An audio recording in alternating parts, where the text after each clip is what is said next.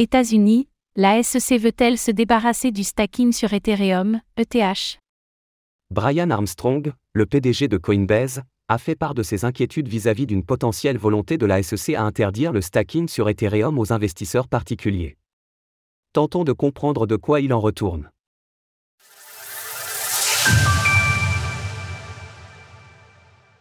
La SEC en veut-elle à Ethereum?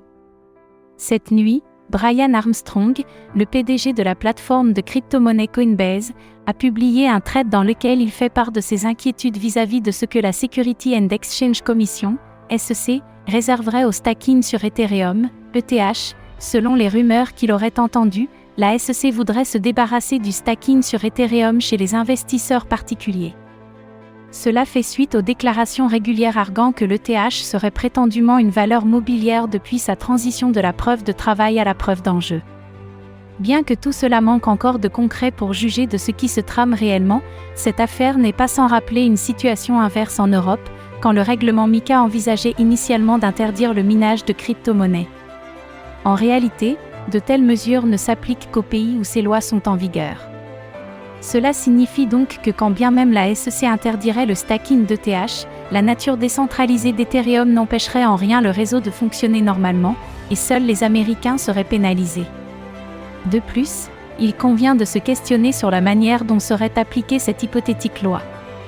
En effet, s'il est facile d'interdire à des plateformes comme Coinbase de proposer des services de stacking sur leur application, rien n'empêche les investisseurs de créer leur propre nœud de validation si tant est qu'ils en aient les moyens et les compétences, ou plus simplement de déléguer leurs ETH directement on-chain sur le service de leur choix. L'éternel débat du test de Huawei.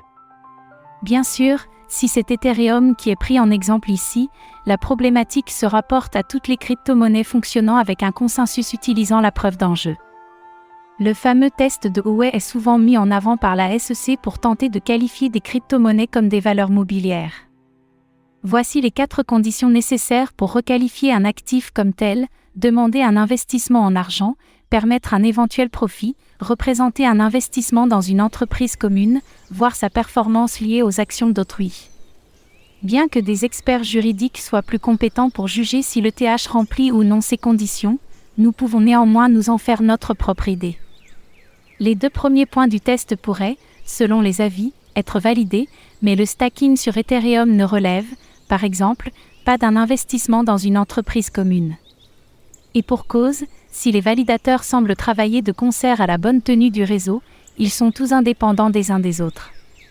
Le cas d'une performance liée aux actions d'autrui se discute également. Certes, il faut bien évidemment que le validateur chez qui les ETH sont délégués fasse correctement son travail, mais l'attribution des récompenses ne dépend pas seulement des actions du dit validateur, mais de nombreux paramètres du consensus lui-même. Tandis que le stacking sur Coinbase représente 13,2% du réseau, on comprend que Brian Armstrong puisse être inquiété d'éventuelles décisions de la SEC. Retrouvez toutes les actualités crypto sur le site cryptost.fr.